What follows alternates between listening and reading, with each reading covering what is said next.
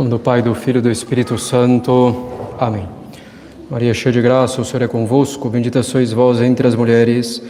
Bendito é o fruto do vosso ventre, Jesus. Santa Maria, Mãe de Deus, por nós, pecadores, agora e na hora de nossa morte. Podem sentar-se. Alguns breves avisos. Então, amanhã, sábado, nós teremos missa às 6h25 da manhã e às 8 horas da manhã. Então, será também a missa de encerramento do ano letivo de nossa escola, depois com o alto de Natal. Teremos, depois pela tarde, a cerimônia de crisma, então de confirmação de crianças, jovens e adultos. Então, às 5 horas da tarde. E a crisma será conferida por Dom Fernando Guimarães e logo em seguida teremos a missa pontifical solene no Faudistório e depois uma singela confraternização no salão da capela. E domingo as missas serão nos horários habituais. Então, às sete e meia da manhã, missa rezada, às nove e meia da manhã, missa cantada, e às 5 horas da tarde, missa rezada, e às 18h30, o ofício do rosário, quer dizer, o terço rezado diante do Santíssimo Sacramento exposto. Para os católicos, estamos hoje nessa festa tão importante de Nossa Senhora que é festa de preceito. Como sabemos, infelizmente, em nosso país, que como país já abandonou a fé católica, não é mais feriado civil, mas permanece o preceito neste dia da Imaculada Conceição. A Imaculada Conceição Nunca é demais recordar é o fato de que Nossa Senhora, desde o primeiro instante de sua existência, desde o primeiro instante de sua concepção, então no ventre de Santana, não tinha o pecado original, foi concebida sem o pecado, preservada do pecado, também ela redimida pelo seu divino Filho, mas preservada do pecado. Então, de uma maneira mais perfeita, redimida de um modo mais perfeito. E como sempre costumamos também relembrar, caros católicos, a ausência do pecado em Nossa Senhora é simplesmente o aspecto, por assim dizer, negativo da Imaculada Conceição. Nossa Senhora foi concebida já com uma graça proporcional àquilo que seria a sua missão de mãe de Deus. E, portanto, dizem muitos teólogos, diz a maioria dos teólogos, que Nossa Senhora já tinha também uso da razão, mesmo desde o seu primeiro instante de concepção para aproveitar dessa graça tamanha que havia na sua alma, essa santidade tamanha, para que ela também fosse uma santidade em ato. E quando nós refletimos, caros católicos, nesse dogma da Imaculada Conceição, depois do que foi toda a vida de Nossa Senhora, com seu progresso contínuo, como em movimento acelerado, na graça, na santidade, no desenvolvimento de todas as virtudes, sempre pode nos vir aquela tentação de que para Nossa Senhora, no final das contas, foi fácil. E é o raciocínio que muitas vezes fazemos, também quando consideramos a vida dos santos. Para ele foi fácil, ele era santo. Nunca nos lembramos, ao considerar a vida dos santos, que é bem o contrário, eles se tornaram santos com os atos de virtude. também para Nossa Senhora não era algo simplesmente automático, algo simplesmente, por assim dizer, natural, o crescimento das suas virtudes, o crescimento da sua santidade, ela tinha que fazer sacrifícios. Ainda que não tivesse tentação pela ausência das consequências morais do pecado original, Nossa Senhora tinha, evidentemente, os seus sofrimentos e temos as sete dores de Nossa Senhora como maior demonstração disso, em particular Nossa Senhora aos pés da cruz. Nossa Senhora, para crescer em santidade, teve ela também que lutar de alguma forma e intensamente, conformando-se inteiramente à vontade de Deus. Mas muitos de nós, caros católicos, um pouco iludidos, talvez no fundo também um, um pouco querendo nos justificar, mantemos, conservamos e às vezes até desenvolvemos uma certa visão nebulosa, para não dizer às vezes bem errada da nossa vida espiritual. Às vezes achamos simplesmente que vamos nos santificar quando virar a chave na nossa vida, quando algo acontecer meio independente de nós, ou meio arbitrariamente da parte de Deus. Como se a santidade, no fundo, e crescer na virtude, lutar, subir na santidade passo a passo, estivesse um pouco fora do nosso alcance como se no fundo não pudesse, pudéssemos fazer muita coisa para isso. Uma visão meio nebulosa de que simplesmente eu vou ali progredindo vagamente procurando amar a Deus e então do nada brotarão na minha alma todas as virtudes.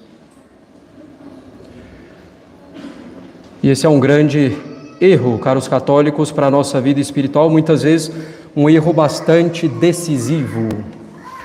As virtudes, que são então uma inclinação bem enraizada na nossa alma para agir bem e que tornam a alma boa,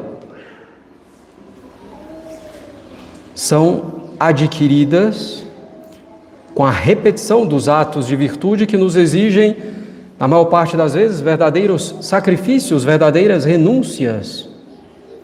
É uma luta e um combate intenso para isso. Não é simplesmente uma chave que vai virar de uma hora para outra, algo que vai ocorrer, sem que a gente perceba, sem que a gente se dê conta, como se então amanhecêssemos santos e nos dessemos conta disso de uma hora para outra. A virtude é algo que se adquire, a santidade nós devemos buscá-la realmente. Com verdadeira intenção, apoiados, claro, na graça divina.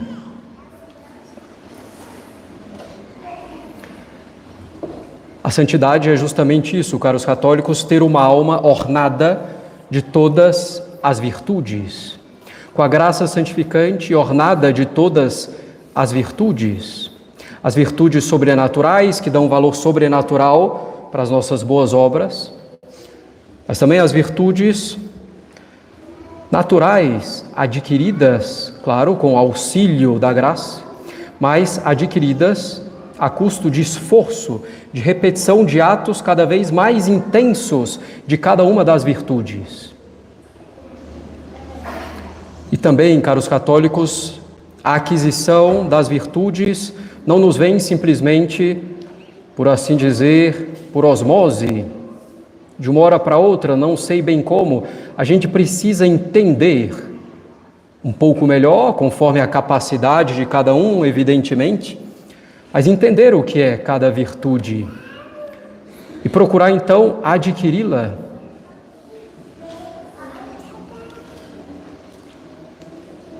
Em certo sentido, totalmente imersos no sobrenatural, como se tivéssemos uma lista de virtudes pregada no nosso quarto e nós fôssemos então riscando uma por uma na medida em que adquirimos realmente aquela virtude. Evidente que, na medida em que vamos adquirindo uma, vamos adquirindo também outras, porque elas são conexas, não por osmose, mas por esforço, por essa conexão das virtudes. No fundo, é uma conexão de fazer todo bem por amor a Deus. Mas é isso, para nós nos santificarmos, nós devemos querer com bastante precisão nessa vontade, querer ser santos. Assim era Nossa Senhora, ela queria, com precisão, desenvolver as virtudes que ela via na Sagrada Escritura, nos comentários corretos e bons que chegavam até ela, e claro, pela sua própria oração, em particular pela oração mental que fazia com as luzes que recebia sem engano do Espírito Santo. Nós queremos ser santos, progredir nas virtudes, nós devemos querer fazer isso. Teremos facilidade natural, mais para algumas virtudes, menos para outras, mas não é isso que vai fazer a diferença. Eu posso ter a facilidade para praticar uma virtude, uma facilidade natural, mas se eu praticar simplesmente naturalmente, e não por Deus, e não para alcançar a vida eterna e para agradar a Deus, apoiado na graça, de nada vai me servir no final das contas, ou muito pouco. E mesmo se eu tenho bastante dificuldade natural para adquirir uma ou outra virtude, mas procuro fazer realmente apoiado na graça e por amor a Deus, aí eu vou progredir efetivamente na santidade. É preciso então, caros católicos, de nossa parte, considerando de maneira bastante simples e bastante objetiva, qual é o nosso defeito dominante. E não ficar dias e meses e anos, talvez, procurando esse defeito para começar a combatê-lo. Vejamos os pecados que confessamos com maior frequência. Ele é contrário a qual virtude? E aí então começamos esse combate para adquirir a virtude contrária a esse pecado. Procurando nos concentrar nessa virtude durante semanas, meses, que seja, às vezes até anos, como diz São Francisco Sales e tanto outros santos. Se nós vencêssemos um vício e adquiríssemos uma virtude por ano, já seria bastante coisa. E às vezes, querendo adquirir todas ao mesmo tempo, não adquirimos nenhuma, absolutamente. Estamos aí com as nossas forças dispersas.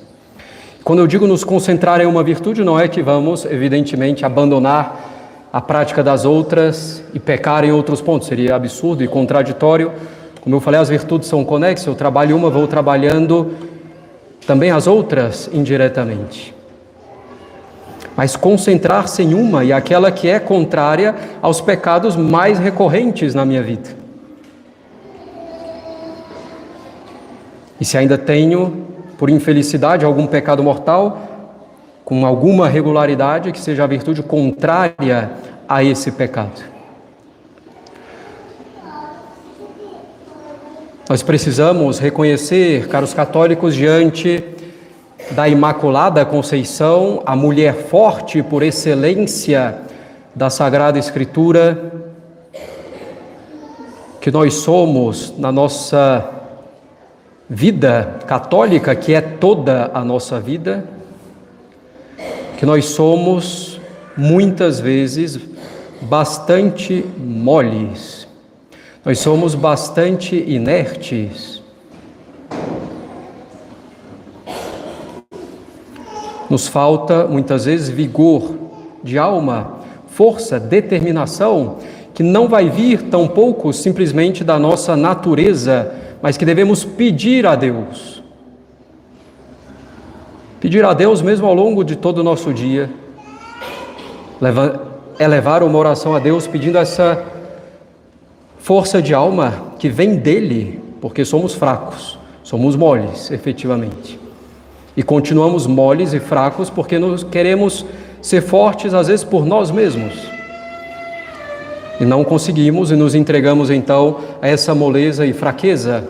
E às vezes confundindo a paciência consigo mesmo, a paciência mesmo diante dos nossos pecados, com moleza, inércia, letargia, lentidão. E não é isso. Nós devemos procurar ter força, como Nossa Senhora tinha força para cada ato avançar nas virtudes, avançar na santidade. Essa força, que ao mesmo tempo é extremamente tranquila, mais sólida, quase inamovível, mesmo diante de um pecado. Se pequei, reconhecer com humildade, evidentemente, arrepender-me profundamente, mas logo retomar com ânimo, com força, sem moleza. Devemos constatar, repito mais uma vez, que somos muitas vezes moles no serviço a nosso Senhor Jesus Cristo, o Rei eterno, o Rei dos Reis. Não queremos combater no fundo os nossos apegos, nossas más inclinações, aquilo que agrada ao velho homem, e nos deixamos levar por essa moleza, por essa fraqueza, sem tomar medidas efetivamente. A primeira delas de vida de oração, como temos insistido um pouco nesses últimos tempos. E mais uma vez, devemos pedir a Deus a força, a determinação de alma, para a gente poder melhorar. Buscar a santidade, caros católicos, não é algo nebuloso, subjetivo, impreciso, arbitrário, é algo objetivo. Considerar as virtudes. Que virtude devo adquirir? Procurar adquirir para agradar a Deus, ainda que isso seja bem fraco na minha alma, mas começar de onde estou, com os defeitos que tenho, com as fraquezas que tenho, e rezando, porque tão pouco adianta querer adquirir a virtude e ter força se não rezo, quer dizer, se não peço a Deus essa força, se não tenho uma base de vida de oração. E se não temos a vida de oração, a primeira virtude que nos falta é a virtude que nos faz rezar, que é a virtude de religião. E é a que devemos então começar a pedir nesse ato específico para que a gente reze. Senão já perdemos tudo. Sem mim nada podeis fazer, nos diz nosso Senhor. Nada podeis na ordem sobrenatural. Peçamos então, caros católicos, a Imaculada Conceição, a mulher forte da Sagrada Escritura, por excelência, aquela que, mesmo não tendo pecado, não tendo as consequências morais, a inclinação para o mal do pecado original, teve que se sacrificar para adquirir a virtude. Pensemos no seu sofrimento diante do silêncio que teve que manter diante de São José, seu castíssimo noivo, depois esposo, com a gravidez operada pelo Espírito Santo. Pensemos na ida para Belém, na recusa, em todas as estalagens que procuraram, no sofrimento no estábulo em Belém, a fuga para o Egito, a crueldade de Herodes, e poderíamos ainda multiplicar tudo até chegarmos à paixão e morte de Nosso Senhor e depois a perseguição ao corpo místico de Nosso Senhor, quer dizer, à sua igreja. Não foi fácil para Nossa Senhora, caros católicos, não é fácil para nós. E Deus assim o quer para que não nos acomodemos em nossa fraqueza, mas que sentindo o aguilhão, como São Paulo, que queria livrar-se dele, Deus não quis, que a gente possa avançar com força, com determinação de vontade, sem moleza nas virtudes, na vida católica, na vida com Deus. É a eternidade, é a felicidade iniciada tanto quanto possível aqui nessa terra e a felicidade eterna. Não podemos ser moles. Precisamos ser fortes, não da nossa força, mas da força de Deus, partindo da oração, partindo de um combate objetivo, preciso na nossa vida espiritual para adquirir as virtudes passo a passo. É o que devemos pedir, caros católicos, nessa festa da Imaculada Conceição, que é a festa da santidade de Nossa Senhora por excelência. Em nome do Pai, do Filho e do Espírito Santo. Amém.